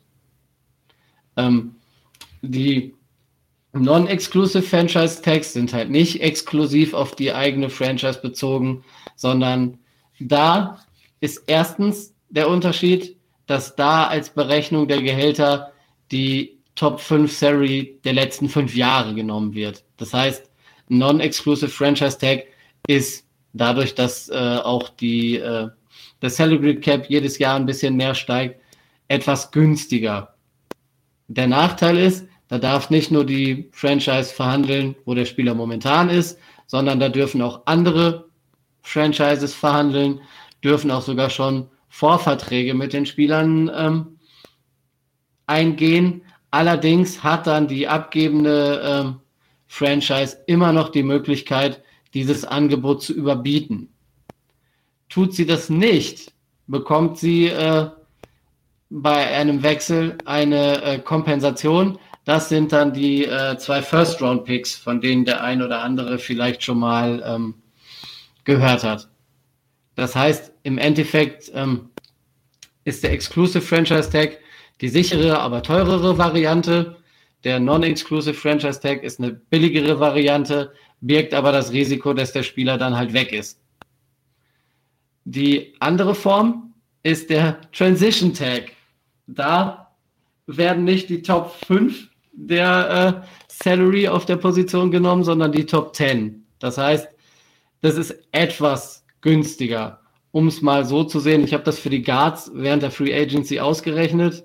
Da reden wir vom Franchise Tag von 13,76 Millionen und äh, beim Transition Tag von 12,6. Also das ist ungefähr eine Million Unterschied. Die abgebende Franchise hat das Recht, mit dem Spieler zu verhandeln, hat auch ein Recht, Angebote ähm, entweder gleichzuziehen oder zu verbessern. Allerdings wird bei einem Transition Tag ähm, keine Kompensation fällig. Das heißt, da gibt es nicht automatisch äh, zwei First-Round-Picks, wenn der Spieler dann wechselt. Ganz kurz, wir hatten doch damals, wie hieß er noch? Äh, Tight End Clay ist zu den ähm, Buffalo zu den Bills Bills gegangen. gegangen. Genau, Ja, genau. den hatten wir den Transition Tag, glaube ich, gegeben und das Angebot hatten wir, wir haben da nicht gematcht, haben dafür dann aber auch dementsprechend nichts bekommen. Richtig, genau, das ist das Beispiel, was ich jetzt äh, auch äh, erwähnt hätte. Und äh, War das nicht bei Vernon auch so? ähm, Den hatten wir, glaube ich, nicht getaggt, oder? nee, da hatten wir keinen Tag. Da, äh, Ah, okay, gut. der Dann hatte ich das falsch so. Aber ich werde Nee, jetzt wieder meinen Mund halten, bevor ich hier Tobis, äh, Tobis äh, Fach, äh, Fach kapere. Das ist, äh, ne? Das war's im Grunde genommen. Also diese, diese Tag-Geschichten sind ja ähm, letzten Endes nur dazu da, um die Sicherheit zu haben, dass der Spieler bleibt und äh, dann über diesen Tag-Zeitraum hinaus sich mit dem Spieler und dem Agenten zusammenzusetzen, um einen längerfristigen Vertrag äh, aushandeln zu können. Wenn der halt bis zum, äh, bis zum Start der neuen Ligasaison, wenn das nicht gelingt. Und ähm, es kann aber auch anders laufen, so zum Beispiel wie bei äh, Yannick Ngakure. Der hat ja schon gesagt, er spielt nicht mehr für, für Jacksonville. Und da ist es einfach nur ein Versuch der Jaguars, ähm, Value zu bekommen für den Spieler. Dass der nicht äh, kostenlos äh, in die Free Agency geht, sondern dass man da irgendwelche Trade, ähm, Trades für aushandelt und einen Trade-Partner findet. So wie wir das damals bei äh, Jarvis Landry, die Dolphins ja auch gemacht haben. Ne? Das ist so das, das Vorbild. Und ansonsten ähm, bietet es sich nicht für jede Franchise an, bietet es sich nicht für jede Position an. Ähm, da muss man schon gut gucken. welchen Spieler will ich unbedingt halten, welcher Spieler ist mir so wichtig, dass ich äh, da ein Heidengeld für investiere und ein Heidengeld reinstecke, um ihn eben an die Franchise binden zu können. Miami dieses Jahr zum Beispiel. Ich sehe keinen, der, den, der von uns den Tag bekommen könnte. Ich weiß nicht, ob ihr das anders seht. äh, ja, puh, gute Frage. Ähm, hm. Charles Harris ist ja noch nicht, noch nicht so weit. Ähm, ja. Nein, also es äh, gibt, glaube ich, keinen, der da, der, wo es sich lohnen würde, der, äh, you know, also, nee. Ja. Also bei uns sehe ich keinen. Ich weiß nicht, vielleicht kommt Micho jetzt mit der Überraschung aus dem Hut, aber es würde mich also, wirklich überraschen. Ich sehe da auch niemanden, den wir irgendwo äh, per Franchise-Tag binden, binden können, binden sollen, denn die Voraussetzung wäre, das wäre ein Spieler, mit dem wir zum Beispiel länger verlängern wollen, ähm, wo wir eventuell Zeit gewinnen wollen, oder der für andere äh, trotz seines ausgelaufenen Vertrags interessant wäre und mit dem wir vorher halt nicht verlängern konnten. Ähm, das könnte tatsächlich interessant sein, wenn äh, Devante Parker sein Leist seine Leistung weiter so sprunghaft steigert. Dann könnte er plötzlich ein Fall dafür sein, weil er dann ja wahrscheinlich abkassieren möchte und wenn wir das nicht wollen, hat er haben andere Interesse oder sowas an ihm. Aber so wirklich sehe ich jetzt kein, wo die Tech-Geschichte äh, relevant wäre. Ja, sehe ich, sehe ich genauso. Bei uns vielleicht nicht, aber es gibt natürlich andere Franchises, bei denen das höchst interessant wird. Gerade äh, wenn, wenn man sich anguckt, zum Beispiel bei, bei den Tennessee Titans, ne, da, das ist äh, sehr spannend und sehr, sehr, sehr äh, interessant, wer da Tags abbekommt. Weil da laufen die Verträge von, äh, von Logan Ryan aus, der ja gerüchteweise auch mit Miami in Verbindung gebracht wird. Ähm, Conklin läuft aus vom Right Tackle, der einen Riesenmarkt hat, an dem Miami auch Interesse haben möchte, könnte, würde. Interesse haben möchte. Ja. Äh, der Vertrag von Tenny läuft aus, von Ryan Tannehill. Ne? Der könnte einen Tag abbekommen. Der Vertrag von Derrick Henry, dem Mega Running Back, läuft aus. Und wenn man sieht, das sind schon vier Namen und maximal zwei davon können sie taggen. Das heißt, mindestens zwei dieser Spieler werden die Free Agency sehen. Wenn sie sich nicht noch mit Tennessee vorher einigen. Marcus Mariota läuft, glaube ich, auch aus. Ja, den habe ich äh, bewusst ausgelassen. Ja, aber trotzdem wird er, ja, trotzdem. Also. Andere, anderes Beispiel ist doch Dallas, die damals mit Zeke Elliott verlängert haben, um ihm nicht den Tag geben zu müssen, die jetzt, äh, ähm, wie heißt er, ähm, Dak Prescott wahrscheinlich den Tag geben werden, die dann noch Mary Cooper haben, dem sie dann eventuell entweder verlängern oder den zweiten Tag geben könnten, und dann den Cornerback Byron Jones noch. Also auch welche von den Großen, wo es dann irgendwo nicht mehr weitergeht, per Tag zumindest nicht. Ja, genau, das ist genau das, äh, genau die, die äh, das Problem oder das die Schwierigkeit, wo in der ähm, die Cowboys momentan stecken. Mhm. Aber, aber vielleicht könnt ihr mir ja im Moment weiterhelfen. Ähm, und zwar geht es dabei nämlich um die Tech-Geschichte und um die, Lieb um die Lieblingsgeschichte von Rico.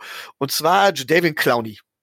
Wird ja Free Agent, hat, hat letztes Jahr den Tech bekommen äh, von Houston, hatte ja gedroht, ich spiele nicht, ich spiele nicht, so ähnlich wie Livian Bell das gemacht hat, ähm, hat sich dadurch den Weg zu einer anderen Franchise, zu uns wollte er ja nicht, äh, hat er den Weg äh, nach Seattle gefunden und hat dann aber auch nur bei Seattle unterschrieben, weil ähm, Seattle ihm versprochen hat, dass sie ihn nicht taggen. Warum eigentlich nicht? Das ist ein Mördergeld. Ähm, ich meine sogar, es ist voll garantiert, oder wie war das? Ähm, die bekommen also eine ganze, ganze Menge. Nein, es ist nicht, ist nicht voll garantiert. Ist nicht voll du musst, garantiert. Du musst schon spielen. Also, das war ja bei Bell so. Der Bell war ja getaggt hat aber nicht gespielt, also hat er auch kein Geld gesehen. Okay. Du verlierst jede Woche, wo du nicht spielst, verlierst du einen gewissen Prozentsatz und bis Woche elf oder so musst du dich gemeldet haben, sonst verdienst du gar kein Geld. Das heißt, äh, Moment, Moment, aber wenn du verletzt bist, kriegst du doch trotzdem die volle Summe, auch unterm Franchise-Tag. Du kriegst, ja pro, du kriegst ja pro Spiel diese, äh, diese Den Ga- Paychecks. Du kriegst den Paycheck ja trotzdem. Du kriegst den Game, den Gamecheck, genau. Du kriegst ihn nicht, wenn du, wenn du streikst, das ist klar. Aber wenn du verletzt bist. Es ist also ein Mördergeld und ähm, er spielt bei einer Mannschaft Contender, sollte man zumindest meinen. Eigentlich sollte man meinen, dass ein Franchise-Tag doch auch aus Spielersicht gar nicht so schlecht ist, aber trotz allem ist der unbeliebt wie sonst noch was.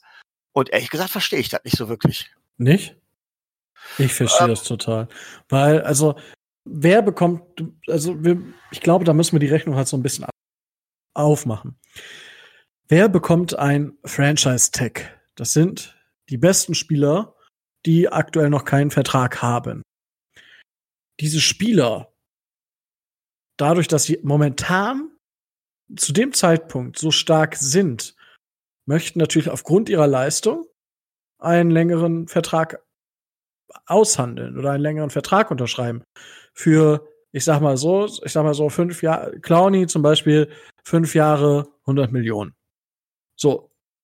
Dann ist klar, dass der nicht für ein Jahr für 18 oder sagen wir für 20 spielen will, weil du kannst dich jedes Jahr kannst du vom Auto angefahren werden, du kannst dir das Bein brechen, du kannst, dir kann alles passieren.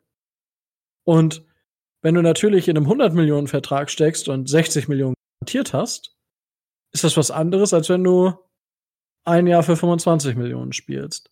Und das ist das Problem. Alle die Spieler, die getaggt werden, das hat die verschied verschiedensten Gründe. Es ist ja genauso dieser taktische Grund wie bei den Jaguars. Das ist halt, es ist ein Druckmittel. Es ist auch ein Druckmittel, um noch das Letzte rauszupressen. Äh, ich weiß nicht, bei den Dolphins damals, ich habe das nicht mehr ganz im Kopf, wie es mit Landry war. Also ob wir da auch wirklich nur auf den, auf den Pick gegangen sind. Aber solche Sachen sind dann natürlich negativ.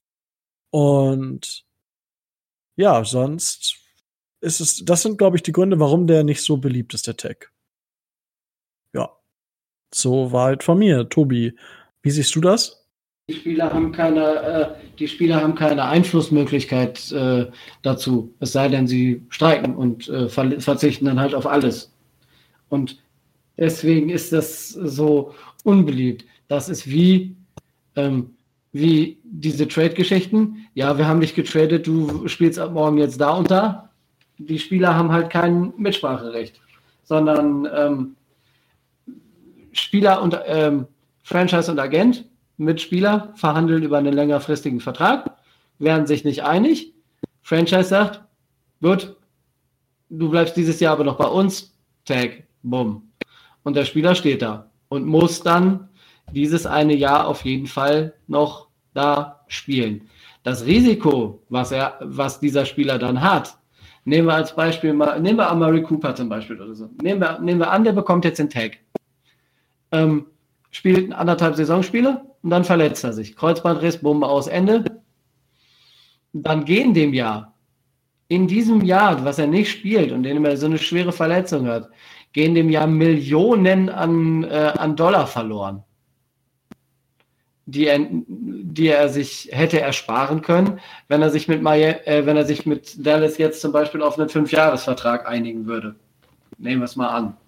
Ne? Und deswegen sind die, sind die Dinger, sind die Dinger so unbeliebt, weil sie dir halt von Franchise-Seite ein Jahr Sicherheit geben, aber von Spielerseite her höchst riskant sind.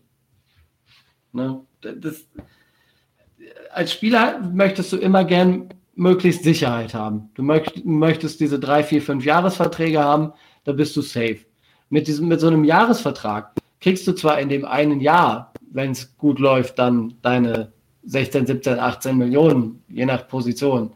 Aber ähm, danach kann halt Sense sein. Und das ist, ist immer schlecht.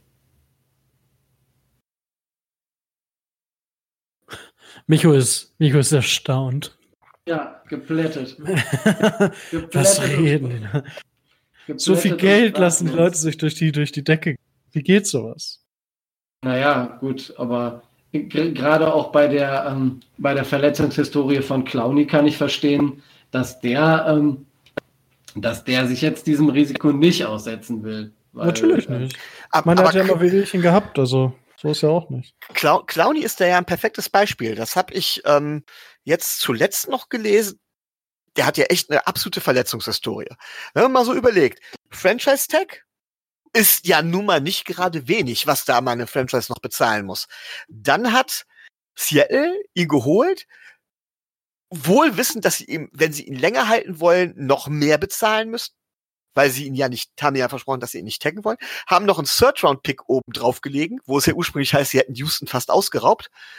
Aber stehen jetzt gerade wirklich da und haben die Gefahr, einen Third-Round-Pick für ein Jahr ausgegeben zu haben oder richtig tief in die Tasche greifen zu müssen für einen Spieler, der doch sehr verletzungsanfällig ist und mit dem es tatsächlich nicht geklappt hat, Richtung Super Bowl zu gehen. Die sind ja quasi all in gegangen und die haben ja im Prinzip eigentlich nur verloren dadurch. Oder sehe ich das falsch? Ja, mhm. weil die bekommen natürlich immer noch die Kompensation. Bei ja, wollte ich, wollte ich gerade sagen. Ja. So, also die bekommen, vermutlich wird der für viel Geld zahlen. Das heißt, die bekommen nächstes Jahr im Draft vermutlich, je nachdem, wen die dann holen als Free Agent, ähm, einen Third Round Compensatory Pick. Also haben sie den Pick, den sie letztes Jahr ausgegeben haben, nur in das übernächste Jahr geschoben. Ah, ist es denn der Pick? Wird es der Pick sein? Ja gut, okay, da kann man jetzt lang drüber streiten. Ähm, ich glaube, Compensatory Formel ist auch irgendwas. Die Formel ist ja nicht aufgelegt, wo man auch lange drüber diskutieren kann. Ja, also ich denke ja. schon, dass das sollte er jetzt nicht irgendwie schwerer verletzt werden und länger als diese zwei, drei Spiele fehlen, die er halt so im Schnitt, glaube ich, fehlt, dann ist das ein Third Round Compensatory Pick. Also ich glaube schon, dass der, dass der so viel Geld machen wird, dass das dafür reichen wird. Würde mich überraschen, wenn es nicht so ist. Ja, mich auch. Also definitiv. Wir, wir reden ja hier von rund um, rund um 100 für fünf. Ne? Also der Korrekt. wird ja seine, seine 20 Millionen im Jahr wird er ja fordern und ich befürchte, will er auch kriegen. Ich gebe übrigens nochmal, wir hatten ja letztes Mal Diskussion, für mich ist alles, was über 20 ist, ist Quarterback Money. Du kriegst Quarterbacks, du kriegst auch Quarterbacks, auch Backup-Quarterbacks für deutlich unter 20 Millionen. Und es laufen auch bei uns Quarterbacks, meine ich, rum, die unter 20 Millionen verdienen und nicht mehr unter einem Rookie-Vertrag sind. Ähm, natürlich ist es kein Elite-Quarterback-Geld, aber 20 Millionen ist schon vergleichbar. Ich glaube, Jacoby Brissett kriegt 18 oder so. Irgendwie sowas. Ja, aber du, diese 20 Millionen, die kannst du jetzt hochschrauben auf 25. Das gilt vor, galt vor fünf Jahren. Die 20 Millionen vor, vor fünf Jahren sind heutzutage, ich glaube, 28, 25, 28 Millionen. Ja, mög möglich, aber Clowny wird auf jeden Fall nicht viel drunter liegen. Nein, ich sag ja auch 20 ja. Millionen, ich würde den nehmen. Habe ich ja gesagt. Naja, das. Da haben wir drüber gesprochen. So, ich weiß eure Meinung dazu. Und ich sage, okay, wenn wir Devonte Parker äh, auf das Top-Fit-Level bekommen, dann bekommen wir auch einen Jadavian Clowney auf Top-Fit-Level. Punkt. Bam. Ja. ich muss naja. mir noch den Spieler aussuchen, dem ich die Breakout-Season andichten werde. Charles Harris wahrscheinlich. Ich schau mal, ich schau mal, was meine Glaskugel so sagt. Ja. Naja. Nee, also das Nein, aber, aber, Tobi, erstmal danke für die ausführliche Erklärung zum Franchise und Transition Tag. Ja, ich hoffe, und, ist klar geworden. Doch, definitiv. Ich bin halt wirklich gespannt. Ähm, also der, nein, boah, ich, der Spieler von Jacksonville, ne? Der getaggt wurde. Ich kann den Namen nicht aussprechen. Wacke. Guacke, okay. Das, das, Irgendwie sowas. Das, das N ist stumm, oder? Ich habe ähm, keine Ahnung. Auf jeden Fall, der tut uns ja auch schon ein bisschen weh, der Tag. Weil das war ein Spieler, der war wahrscheinlich bei Miami auch auf dem. Oder? Mm, Tobi? Also ich, das kann gut sein, aber gerade bei den Defensive Ends, ähm, da, wie gesagt, da liegt, liegt es. Äh, liegt der Franchise-Tag bei um die 18. Ne? Und äh, wenn Clowny vorher unterschreibt, wird er, legt er dann sogar noch höher und äh, ne, also unter 18 wird auch ein Gaku äh, nirgendwo unterschreiben, denke ich. Also der wird auch richtig cashen. Und okay. von daher. Da meine, okay, ja. Ist es egal.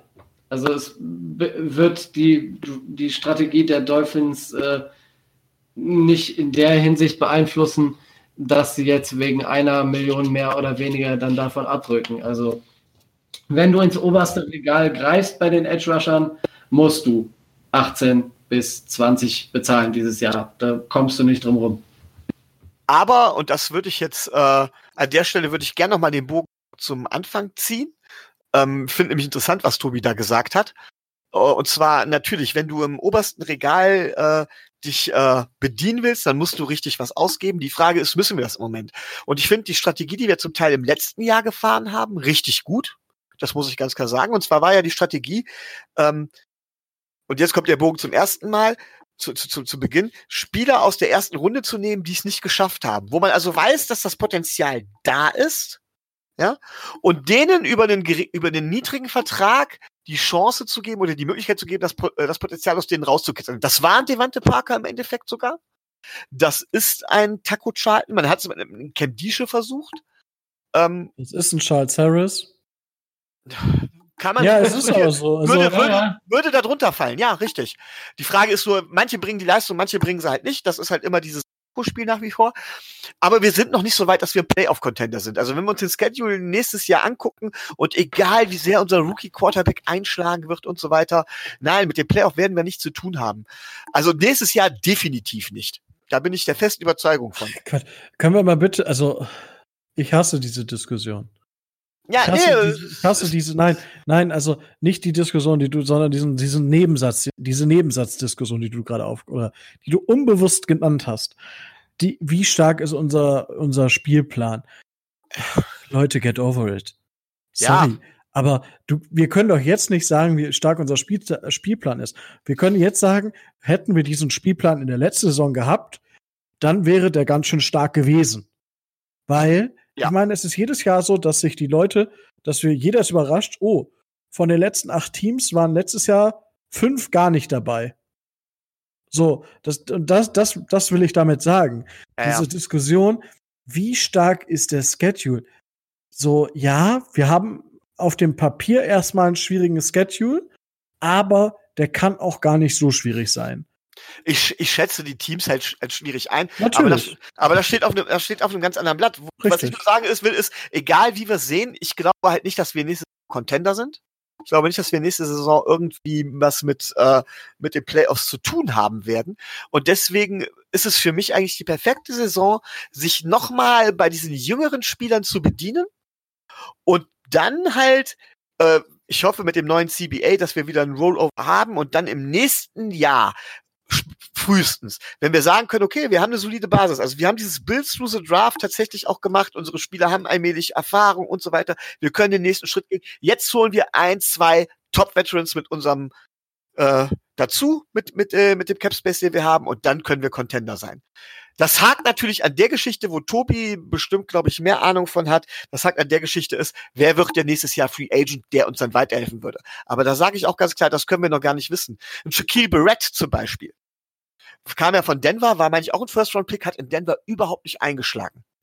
Wäre auch so eine Person gewesen, die ich für das Geld, 5 Millionen hat er, glaube ich, pro Jahr bekommen, gerne bei uns gesehen hätte. Den hat Tampa sich jetzt geholt, jetzt casht der.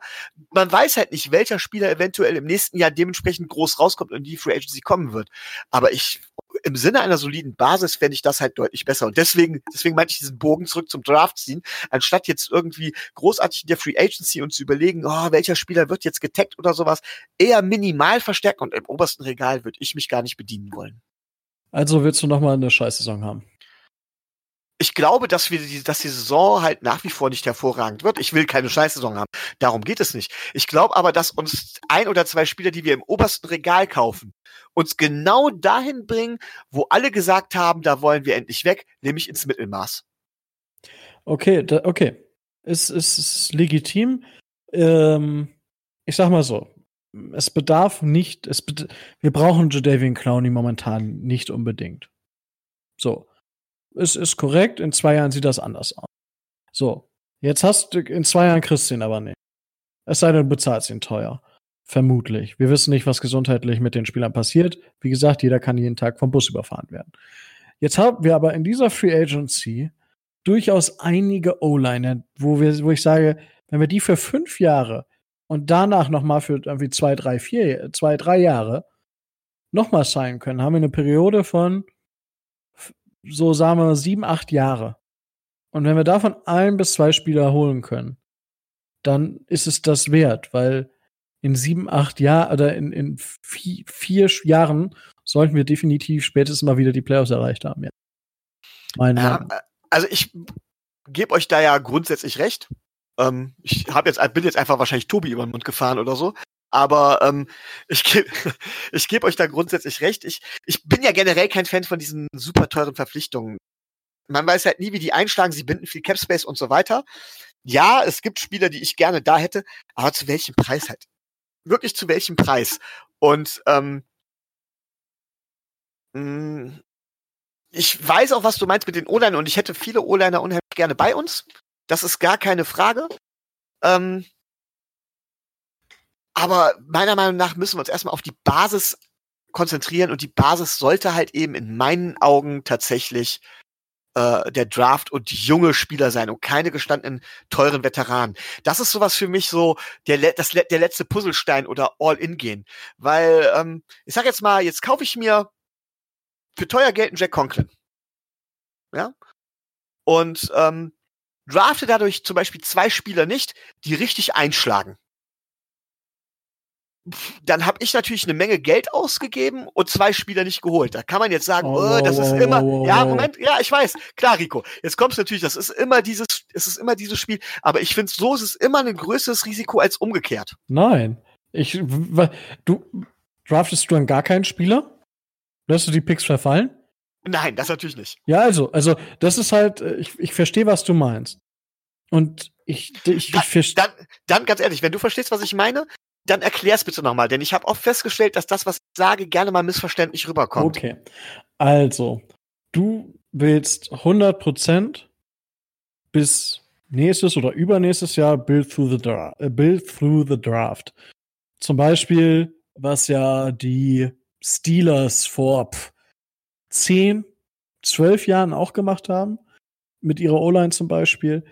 Ähm, und deswegen möchtest du momentan auf große Signings verzichten, weil die viel Cap Space binden und uns momentan, ich sag mal, prozentual nicht so viel bringen oder uns nicht auf das nächste, und zwar auf das nächste Level bringen, aber uns momentan nicht auf das Level bringen, wo sie uns hinbringen müssten für das Geld, was sie binden. Ist das ungefähr in die Richtung, ja, wo du gehen genau, möchtest. Okay, genau, gut. richtig. Und, und sie nehmen im Prinzip äh, Spots weg für Spieler, die wir eigentlich langfristig dann aufbauen können. Also okay. mir ist der langfrist, ja. ich setze den langfristigen Erfolg mhm. vor den kurzfristigen. Gut, okay. Ähm, fair enough. So, jetzt sage ich, okay, zum Beispiel ein Toonie. Wir, wir holen uns einen Toonie. So. Das, so, da haben wir beide Guard-Positionen besetzt. Erstmal, ja, erstmal, weil schau mal, wie Dieter in der zweiten äh, Saison performt. So, dann holen wir vielleicht noch einen Center und draften noch einen Tackle. So, dann haben wir zumindest vier Positionen besetzt. So, ein Tackle, da haben wir, haben wir, wir haben ja auch Spieler im Kader. So ist ja nicht. Also, wir können dann auch durchaus da, jetzt müssen wir nicht fünf komplette neue Spieler dahinstellen. So, da hätten wir auf jeden Fall vier Spieler da schon mal stehen, von denen drei längerfristig da sind. Den nächsten holst du dir nächstes Jahr. So. Und Tuni ist ja jetzt 26, Tobi? So. Das heißt, er hat auf jeden Fall vermutlich noch so sechs Jahre im Tank. Oder vielleicht auch noch acht. So. Kann man schlecht sagen. Und das ist halt, wo ich sage, okay, da lohnt sich ein Spieler auch durchaus zu holen für, für das Geld, weil du halt über die nächsten Jahre da das Improvement hast. So, und das ist das, was bei den, das, das ist das, wo ich sage, okay, dann hast du auch nicht das Problem, dass du auf einmal alle neu sein musst, sondern du hast es gestückelt, Stück Jahr für Jahr kannst du einen neuen Spieler der O-Line weiter verlängern. Durch, durch den Draft. Und das ist halt, wo ich sage, okay, ja, ich, ich sehe die Argumente, die du hast, und ich finde das auch nicht schlecht. Aber ich sage, wir sind in der Position, wo wir durchaus auch in die Zukunft mit einem teuren Signing. Zwei, ja, mit zwei sind Bauchschmerzen, aber mit einem teuren Signing zumindest nichts für die Zukunft verbauen würden, weil wir ja immerhin auch ein Need abgedeckt haben und dann andere Needs bedienen können mit Picks, die ja ebenso einschlagen können. So, na, das ist dann wieder Lotterie, Draft, aber deswegen sage ich, okay, ein teures Signing würde mich nicht überraschen und fände ich auch nicht negativ. Eins finde ich jetzt auch nicht dramatisch. Ähm, von daher, also ich kann, es gibt für uns beide Argumente. Ich glaube, ich, wir können uns alle bei, wir können uns beide auch dementsprechend verstehen. Richtig. Ähm, ist, glaube ich, keine Frage. Ähm, von daher, ja, da wird sich halt zeigen, äh, was man besser findet. Egal was, egal ob man jetzt Free Agency, egal ob man Draft macht, was die Zukunft bringt, kannst du sowieso nicht wirklich äh, hundertprozentig sagen. Also wie gesagt, wenn du eine, wenn du von der Verletzungswelle, äh, wenn du eine Verletzungswelle kriegst oder wenn es halt eben einen Unfall gibt oder sonst irgendwas oder wenn der Spieler im Draft sowieso äh, es einfach nicht in die NFL transportieren kann, dann bist du genauso weit wie vorher auch. Also, Richtig. Von daher kann ich das nachvollziehen. Korrekt. Lassen wir uns einfach überraschen. Gut, so. So, äh, ich würde jetzt sagen, wir haben jetzt schon wieder 90 Minuten rum. Möchte noch irgendwer ein Thema anbringen oder über irgendwas reden, worüber wir noch nicht geredet haben? So spreche er jetzt oder möge er für immer schweigen. Oh mein Gott. Dramatik pur gegen Ende des Dolphins Drive. Tobi. Mir ist noch was eingefallen. Was wir total, was wir als News total vergessen haben. Ach, ähm, okay. Wir spielen, wir spielen dieses Jahr in London. Das haben wir noch gar nicht gesagt. Stimmt. Das ja, das, das ist durchgegangen. Total ja, gut. Es gibt dieses Jahr auch ein riesiges Treffen in London. Ja. Also. Ne? Weil die Arizona Cardinals ihr Heimspiel in äh, Mexico City bestätigt Mexico. haben. Ist jetzt klar, dass Miami nicht in Mexiko spielt, sondern sich höchstwahrscheinlich einmal in London aufhalten wird. Es gibt da noch, gibt da noch so Theorien, dass äh, Miami zwei Spiele in London spielt, aber da glaube ich nicht dran. Ich auch nicht, wobei, das haben wir bei den Jacksonville Jaguars auch schon gesagt. Ja. Dass wir da nicht dran glauben. Naja, aber naja. Wir gucken mal, was es gibt. Also bei, dem, bei einem Treffen sind auf jeden Fall schon Überlegungen und Planungen im Gange, ähm, da mindestens zwei bis drei Veranstaltungen aufzuziehen, in Kooperation mit äh, unseren europäischen Freunden aus Großbritannien, Frankreich und Italien, glaube ich. Die machen, glaube ich, auch mit.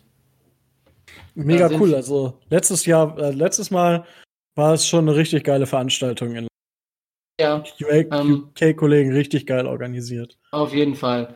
Der, ähm, der Wayne und der Martin, die das äh, organisieren von den UK-Fins, ähm, die haben auch ähm, eine Idee im Kopf, dass sie für uns Deutsche extra eine Stadtführung organisieren, eine kostenlose.